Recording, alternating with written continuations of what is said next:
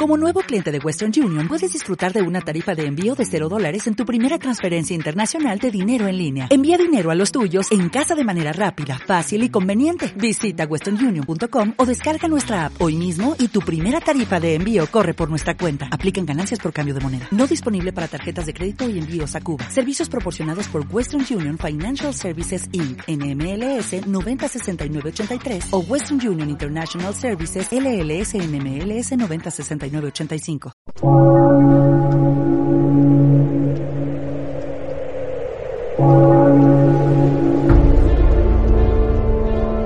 Antes de la fiesta de Pascua, sabiendo Jesús que había llegado su hora de pasar de este mundo al Padre, habiendo amado a los suyos que estaban en el mundo, los amó hasta el extremo. Estaban cenando. Ya el diablo había suscitado en el corazón de Judas, hijo de Simón Iscariote, la intención de entregarlo. Y Jesús, sabiendo que el Padre había puesto todo en sus manos, que venía de Dios y a Dios volvía, se levanta de la cena, se quita el manto, y tomando una toalla se la ciñe. Luego echa agua en la jofaina y se pone a lavarles los pies a los discípulos, secándoselos con la toalla que se había ceñido. Llegó a Simón Pedro, y éste le dice, Señor, ¿lavarme los pies tú a mí? Jesús le replicó, Lo que yo hago tú no lo entiendes ahora, pero lo comprenderás más tarde. Pedro le dice, No me lavarás los pies jamás. Jesús le contestó, Si no te lavo los pies, no tienes parte conmigo. Simón Pedro le dice, Señor, no solo los pies, sino también las manos y la cabeza.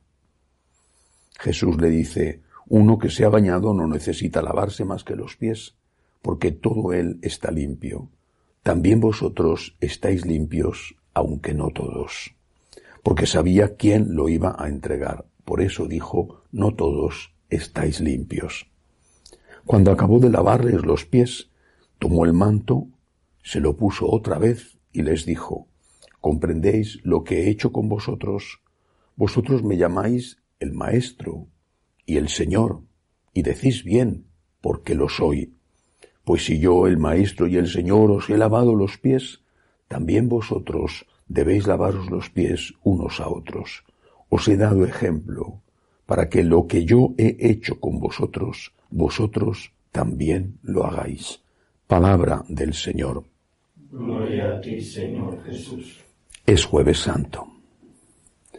Iniciamos esta primera celebración del trido pascal, pascual con estremecimiento, con agradecimiento.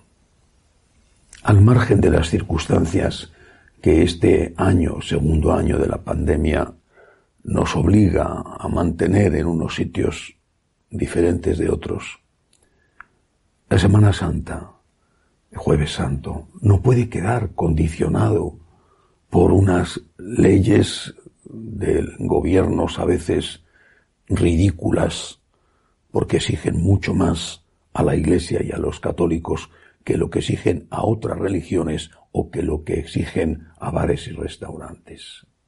Nosotros tenemos que recogernos, aunque sea delante de un televisor.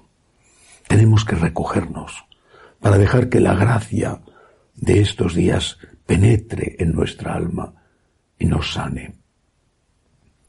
Hoy jueves santo, primero de estos tres grandes días, meditamos sobre tres acontecimientos extraordinarios, que no se entienden bien si no se comprende lo que empieza diciendo el Evangelio de hoy.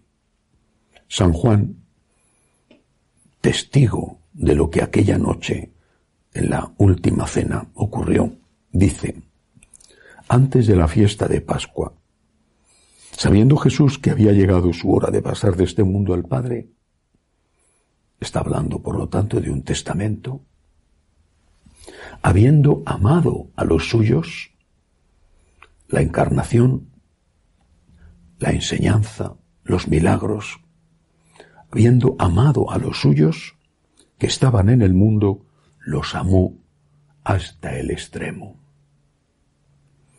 Por supuesto, este amar hasta el extremo no incluía solo lo que iba a ocurrir en esa última cena. Pero empezaba por eso. Los tres dones del jueves santo son manifestaciones del amor extremo de Jesús por nosotros, hasta el extremo. ¿Y qué es lo que nos da? ¿Cuáles son los tres dones? Lo sabemos como católicos, lo sabemos, cualquier católico lo sabe. En esa noche, noche maravillosa, la última noche en que estuvo tranquilo, cenando con sus discípulos, aunque ya sabía él lo que le esperaba pocas horas después, el Señor en primer lugar nos dio un mandamiento. Uno. Pero llama a ese mandamiento el suyo, mi mandamiento. Después instituyó la Eucaristía. Tomad y comed todos de él. Haced esto en memoria mía. Y ligado a la Eucaristía, instituyó el sacerdocio cristiano. A los discípulos, a los apóstoles, les manda que repitan lo que él acaba de hacer. Tres hechos extraordinarios que demuestran su amor extremo. Porque el mandamiento del amor es amor para el que recibe el mandamiento.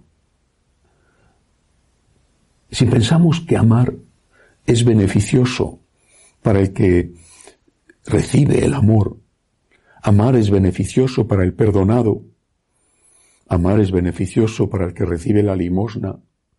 Amar es beneficioso para que eh, el que recibe el cumplimiento de tus obligaciones. Eso es verdad, pero no es toda la verdad y ni siquiera es la parte más importante de la verdad. Estamos hechos a imagen y semejanza de Dios y Dios es amor. El hombre es lo que nos enseña la antropología cristiana. El hombre solo será de verdad hombre cuando imite a Dios. Solo somos hombres cuando amamos. Hombres plenamente hombres, quiero decir. Es decir, solo somos aquello que debemos ser. Solo alcanzamos nuestro ideal de ser humano cuando amamos.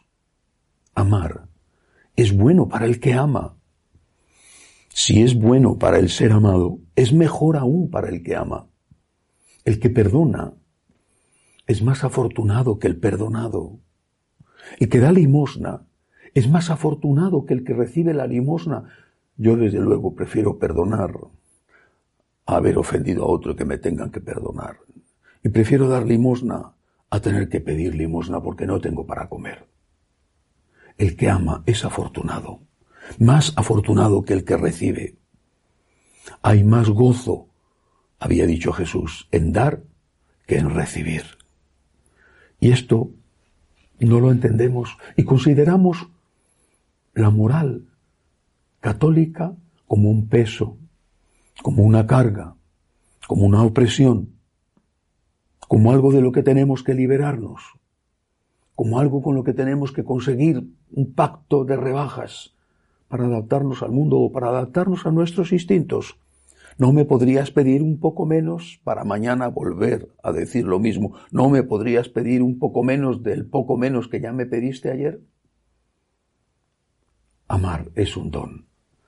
Y Jesús cuando nos da su mandamiento, amaos unos a otros como yo os he amado. Nadie tiene amor más grande que el que da la vida por sus amigos. Está pensando en nosotros. No solo está pensando en el ser amado, en aquel al que amaremos, en, el que perdonaremos, en el que socorreremos, está pensando en nosotros. Habiendo amado a los suyos, los amó hasta el extremo. La moral católica es un don para los católicos. Yo no quiero hacer las cosas pensando en lo que a mí me conviene o en lo que a mí me gusta. Quiero hacer las cosas pensando en lo que Dios ha previsto para mí. Y sé que eso, que naturalmente me cuesta y que solo puedo hacer con la ayuda de la gracia, es lo mejor para mí. Segundo don, la Eucaristía. No encuentro palabras para definir lo que siento ante la Eucaristía. Nuestro idioma, que es bellísimo, se queda corto para expresarlo. Quizá asombro, o una palabra que usamos menos, estupefacción, estupefacto, sorprendido, asombrado. ¿Cómo es posible que el creador de las galaxias, del universo casi infinito, o de las criaturas más diminutas que existen, cómo es posible que el Dios Todopoderoso se haya quedado recluido, reducido a un pedacito de pan débil e indefenso, metido en una caja más o menos adornada que es el sagrario. Es posible solo porque el amor de Dios es tan grande que no solo crea el universo, sino que llega a ese extremo de amor de quedarse en un defenso pedacito de pan para ser alimento, es decir, consuelo, fortaleza. ¿Cuántas veces, hablo de mí, pero estoy seguro de que es una experiencia general, cuántas veces, llegando a la Eucaristía, hincándome ante el sagrario, he encontrado el alivio, el consuelo, la fuerza. Cuántas veces he llegado con angustia y he salido con paz. Cuántas veces he llegado que no podía más y he salido con la fuerza para seguir luchando. Él es la Eucaristía. Cristo Eucaristía es nuestra esperanza, nuestro consuelo, nuestra fortaleza, nuestra agua bendita cuando estamos en medio de un desierto y ya la sed está a punto de matarnos. Sin Eucaristía no podemos vivir. Decían los primeros cristianos que preferían la muerte antes que renunciar a la misa del domingo. Sin Eucaristía no podemos vivir, porque sin Cristo no podemos vivir, y Cristo está en la Eucaristía. Es verdad que lo de la comunión espiritual es algo, algo, pero es tan poco. Estos días, estos meses de pandemia en que tantos se han visto privados de la Eucaristía, han podido gustar lo que sufren otros que no la pueden recibir.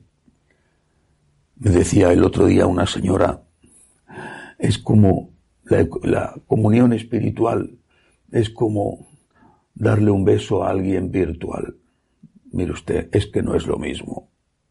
No es lo mismo dar un abrazo a un amigo que dárselo a través de la televisión con una videoconferencia.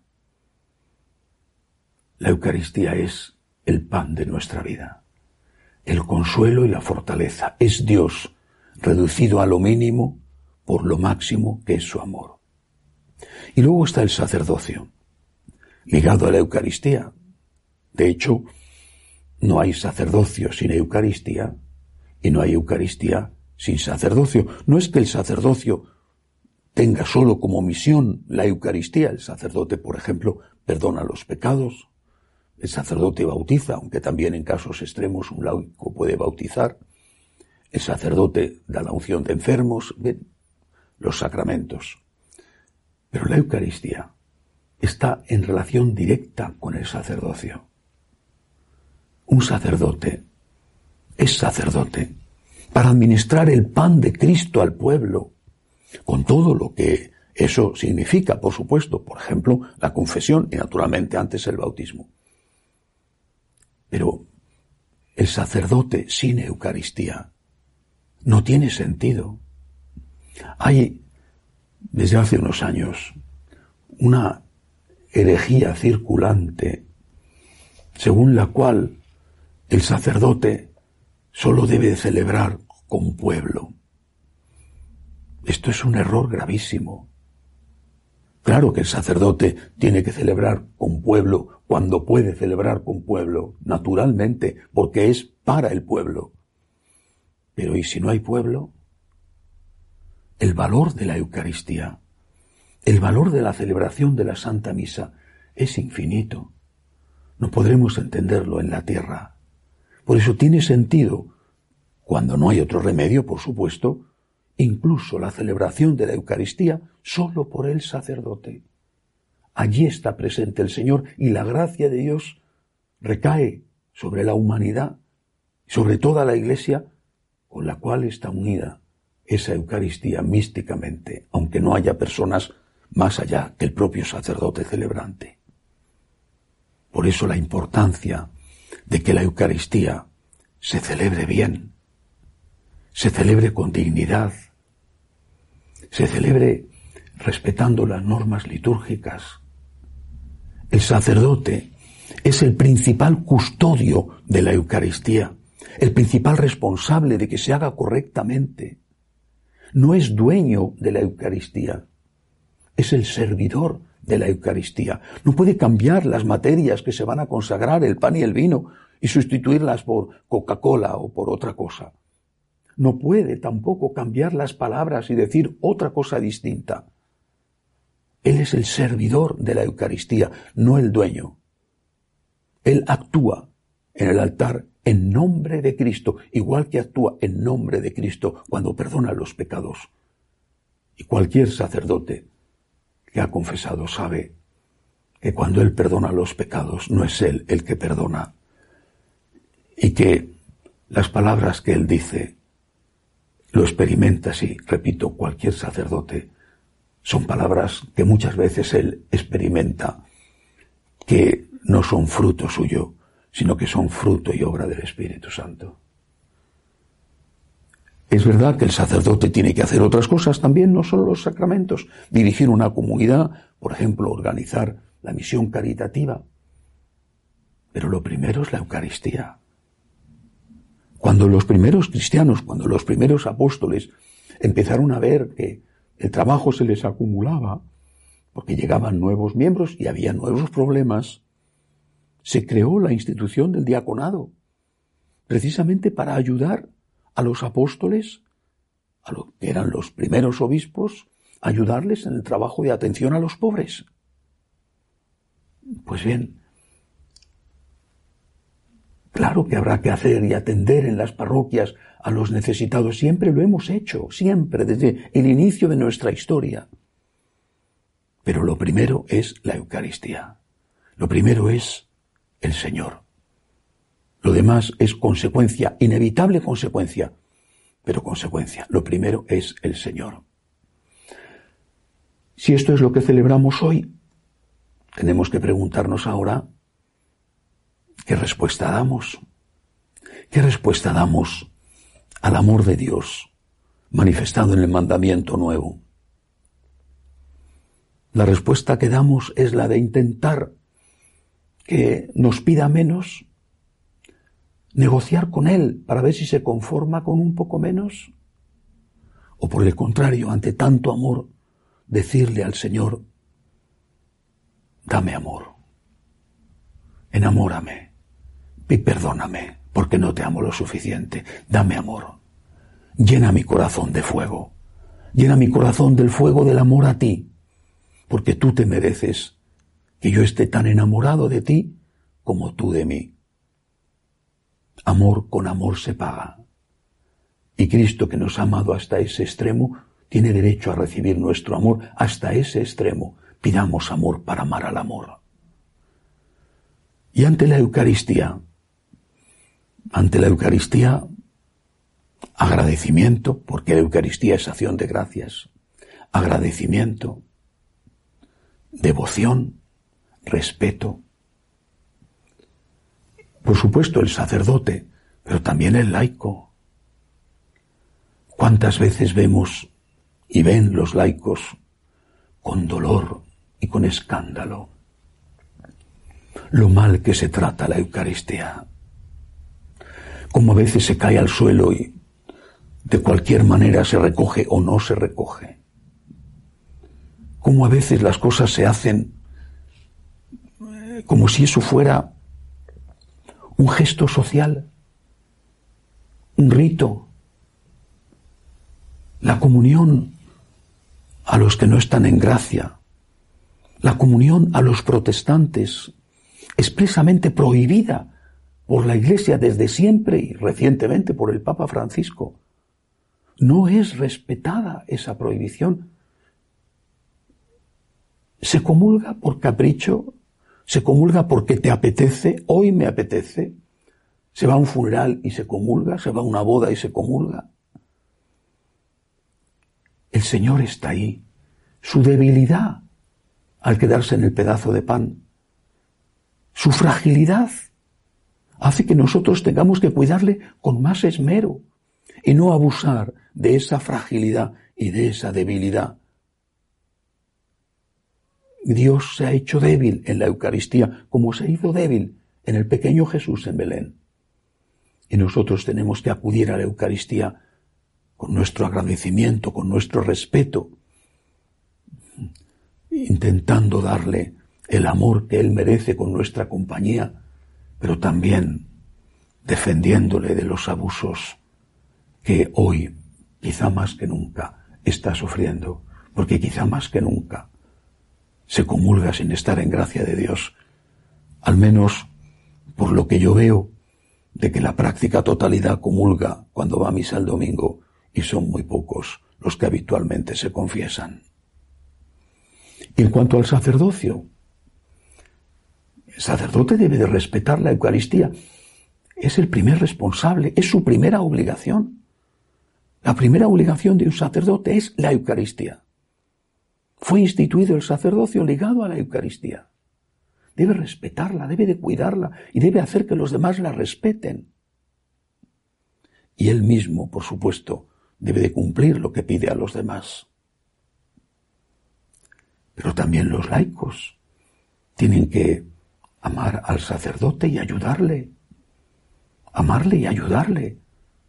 Porque, aun siendo un ministro ordenado, es un ser humano. Y tiene malos días. ¿Y entonces qué vas a hacer? ¿Sacar a luz sus defectos? Cuando terminó el diluvio,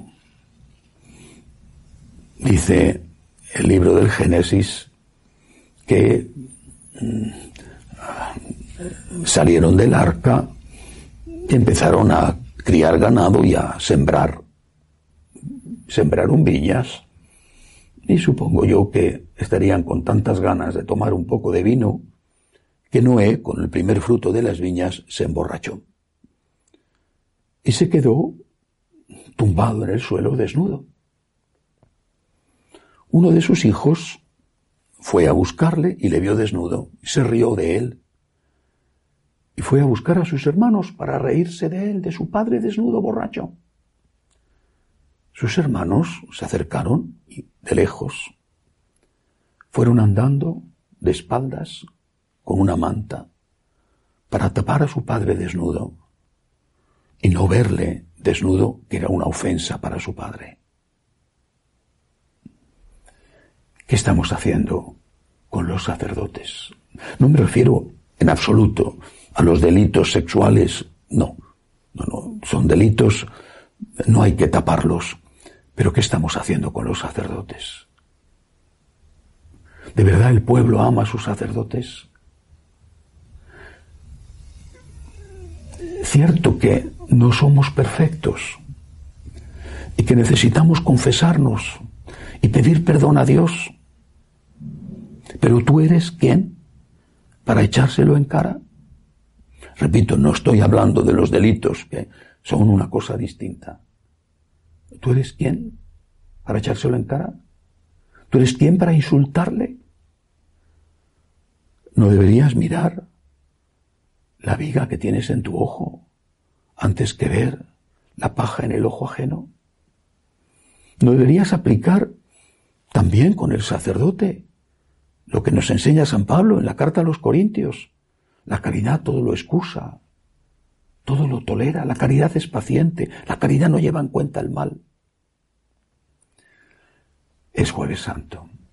Habiendo amado a los suyos, el Señor los amó hasta el extremo y les dio el mandamiento del amor, las leyes morales, la Eucaristía y el sacerdocio. Tres grandes dones. Acojamos esos dones con agradecimiento. Las leyes morales son para nuestro bien. No regateemos con Dios para que las rebaje. La Eucaristía es el mayor don posible en la tierra.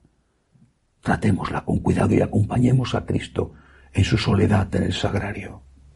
El sacerdocio nos hace presente la Eucaristía y los otros sacramentos.